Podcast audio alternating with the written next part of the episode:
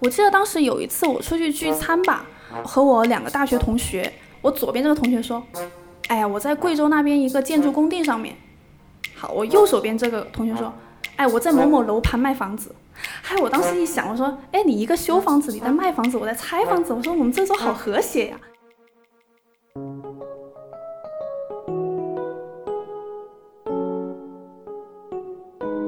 你好，欢迎收听故事 FM，我是艾哲，一个收集故事的人。在这里，我们用你的声音讲述你的故事。每周一、三、五，咱们不见不散。我叫小明，今年二十七岁，嗯，现在生活在中国广东深圳。因为当时毕业，我大学学的那种比较鸡肋的专业，就什么工商管理，就没有那种。专业性特别强，而且当时刚好也没有很合适的工作，当时也很迷茫嘛。然后当时就一个远房的亲戚的亲戚，反正很远房了，我都不认识，就介绍这份工作。呃，也没有跟我讲是去做什么，就说你只要会写字和用电脑打字，就是用那个键盘打字就可以了。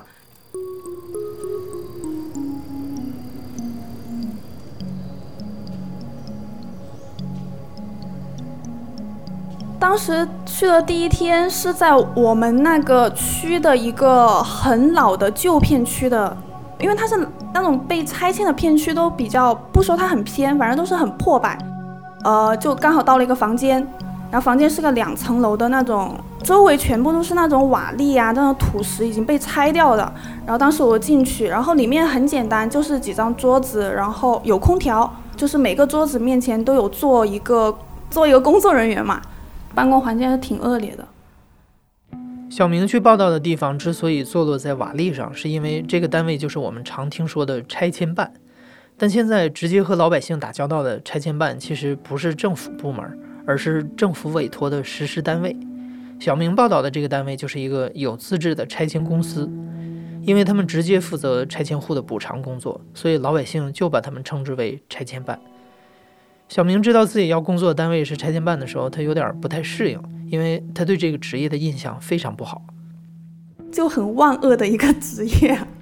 当时我去了之后，因为我这人又是那种正义感很强的人，结果那个时候喜欢刷微博嘛，就有那个经常就会有那个拆迁的那些新闻。而且印象很深，就是一个老奶奶啊，睡了一觉，然后自己的家就被拆了，然后坐在那个土堆上面，就无家可归啊，很悲惨的那种。就我印象这个新闻很深，就是后来当时，所以我进去的时候有点不太适应，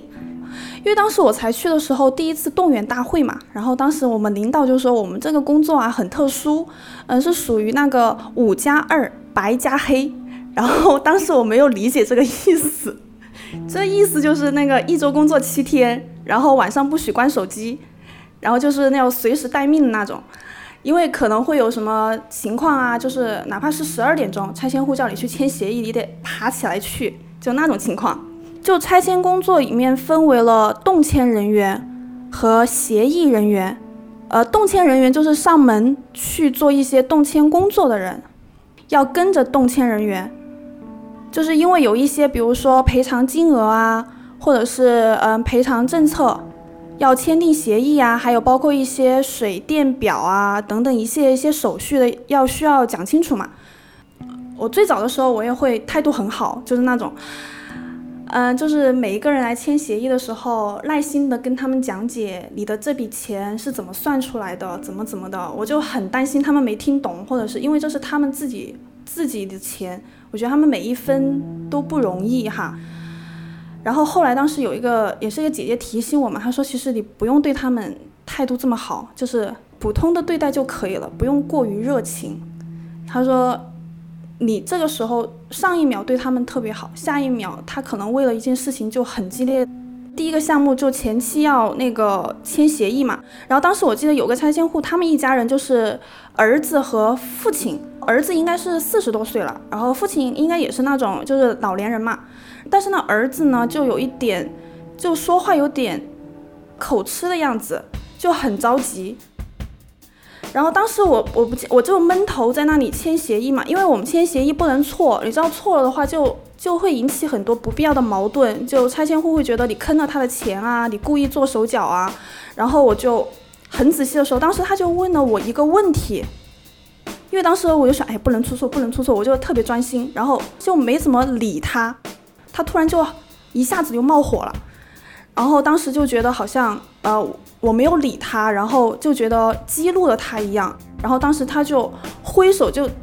嗯，就向我的脸就打过来了，然后当时我就往后退，这个时候我两边有男同事就已经已经上去了，因为我们也不会还手，就不会再反击他，按住他就可以了，就因为我们也怕出事情嘛。发生这个事情之后，我还是挺感动的，因为就觉得，嗯，当时他们说，他说我们现场从来没有哪个女同事被打过。就后来我知道，他们原来是早有准备的，就相当于基本上女同事旁边就要站一个男同事。他就说要被打的话，也也不能是我们女同事被打。以前进来的话，因为我觉得他们是我的长辈，因为那一般年龄他们都会比我大嘛，然后就会嗯，就叔叔阿姨的会叫得很亲啊。到后面会觉得，哎，只要我把这个工作啊按照那个要求做完了，签完了就好了。就不是那么热情，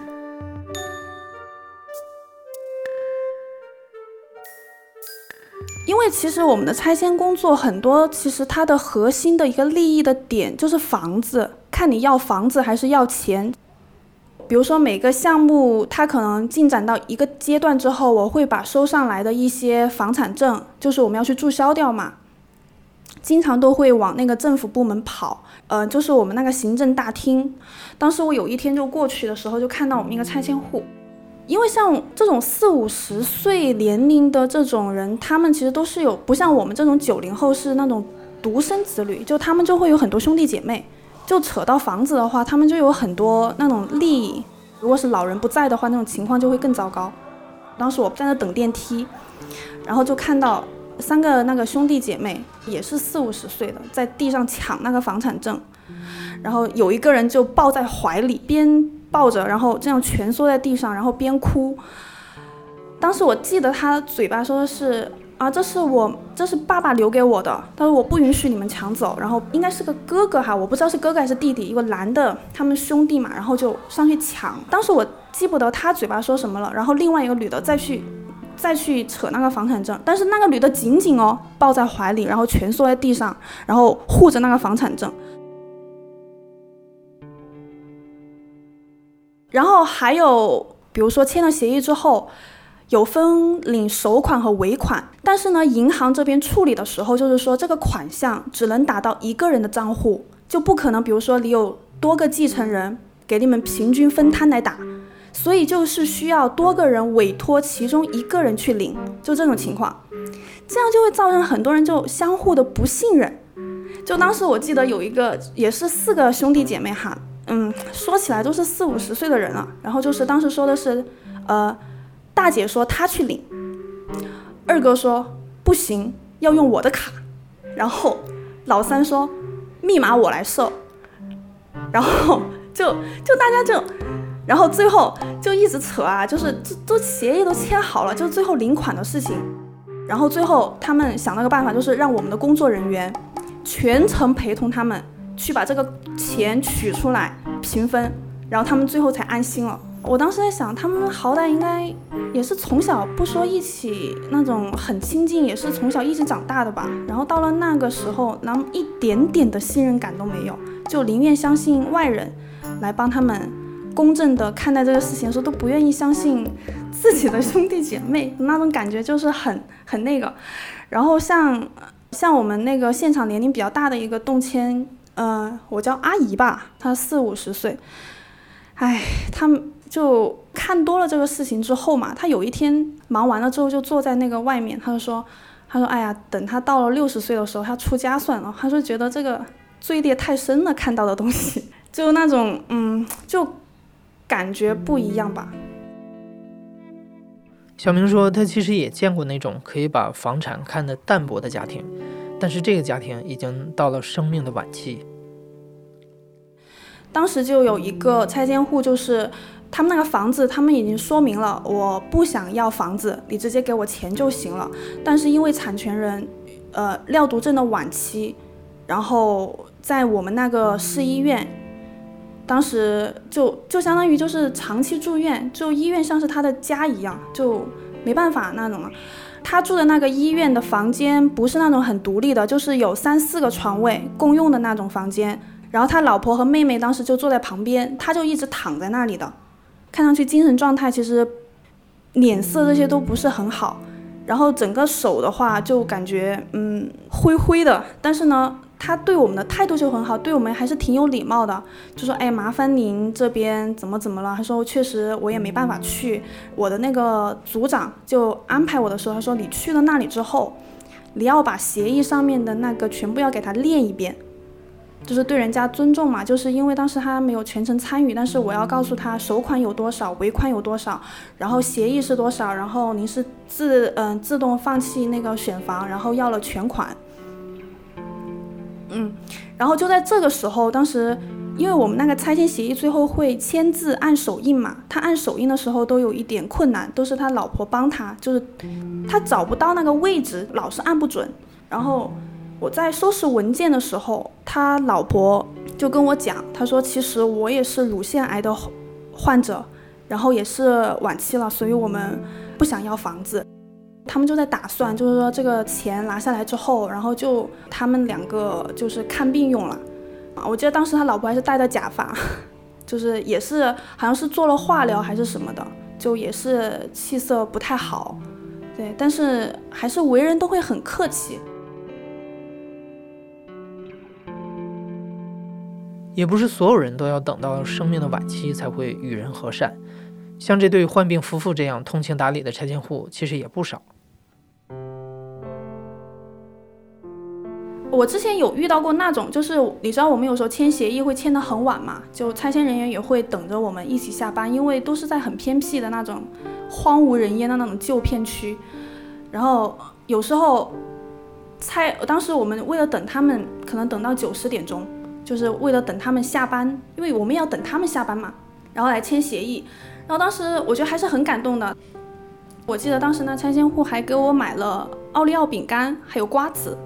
就说：“哎呀，不好意思，让您这样等我，嗯，等我们来签，怎么怎么怎么的。”他很理解你，然后而且对人又很客气的那种。嗯，就比如像我们的奖励的话，会有阶段性的奖励嘛。阶段性奖励就是，比如说你给你有九十天的公告期，然后如果你前面一个月走得快的话，你可以拿到全额的奖励。但是如果有那种情况，比如说确实是因为时间耽误了，呃，我就超过了一个月两个月，然后这边的话，我们也会尽量的帮他们，就他们也会提前跟我们讲说，哎，确实因为我在外地，然后这边的话怎么怎么的，然后我们也会向上面申请，然后该给他的奖励还是会补给他。我当时去了之后都不敢跟我一些同学呀或者朋友说，呃，我在那个我实际上干的工作是什么。后来就周围可能我妈的同事啊，或者我爸爸朋友啊，他们要拆迁的时候，就会打电话来问我，他说，哎，怎么样才能不吃亏啊？怎么就让我就是有没有内幕信息什么什么的，让我按照我所了解的政策再给他算一遍，其实算出来的一模一样。二零一一年，国有土地上房屋征收与补偿条例，也就是媒体俗称的新拆迁条例实施之后，拆迁工作比以前规范和透明了许多。小明说，网上经常有人讲，撑到最后搬走的钉子户可以要到多好几倍的赔偿，至少他工作以来还没有见过。就是我还没去之前，就有一次我们摸底嘛，就是我在车上，然后当时路过一个我们那个。河滨公路的时候，然后当时我那个我的组长，当时我姐姐就跟我说，说你看你看那栋楼没有？哦，他也指那栋楼。哎，我说那栋楼，哎，好奇怪啊！我说旁边都是高楼，为什么那栋楼一个那种两层楼的就立在中间，好好突兀啊？他说对呀对呀，他说之前他说前年的时候拆那个项目，那那户人不愿意走，然后当时就把那户单独划在红线以外，然后就很奇怪，他前面就会有一个一个高架桥的路。横着过，然后旁边就是修起来的楼嘛，唯独就是把它中间单立在了那里。后来我听他们讲，就是那户人就钉子户不愿意走嘛，然后也是那种，就那种想想要很多套房子那种，就没有谈下来。然后好像是大领导就说：“好，行，我就不拆你了，我把你划在红线以外，我绕着你走。”然后就把它就划出去了。然后后来好像我听他们说，好像那个人三番四次的还上门说，希望赶快把它给拆掉了。后来他说：“哎，不行不行，已经，他说那个片区我们已经不动了，就有这种情况。”嗯，对啊，其实很多那种嗯新闻里面会觉得啊，我们感觉就站在政府那一边，就觉得很强势啊，感觉那种店大欺人那种。其实某种程度上还真不是这样子，因为我们也是。真的像那种网上说那样啊，太不合规的话，我觉得那个激起民愤，我觉得这样也是挺敏感的。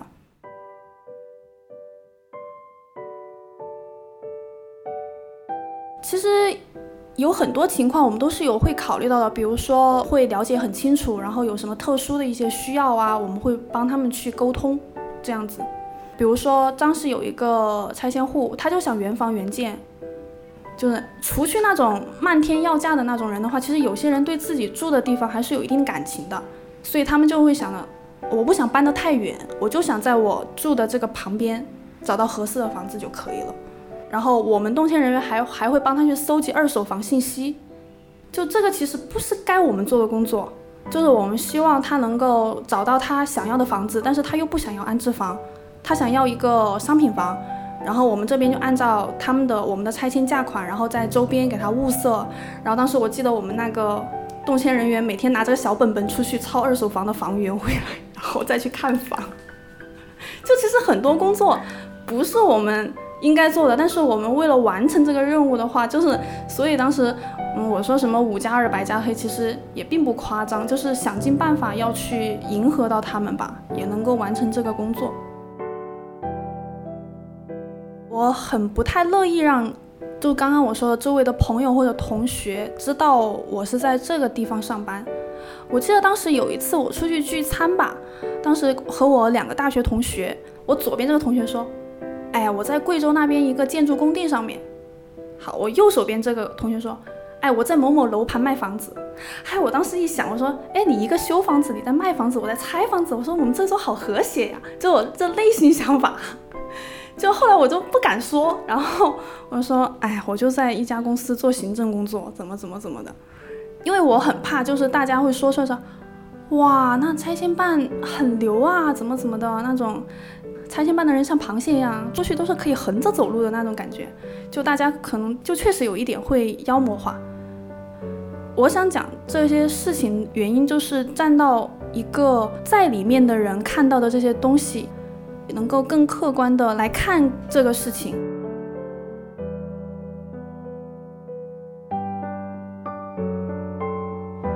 你现在正在收听的是《亲历者自述》的声音节目《故事 FM》，我是主播艾哲。本期节目由我制作，声音设计杨帆。感谢你的收听，咱们下期再见。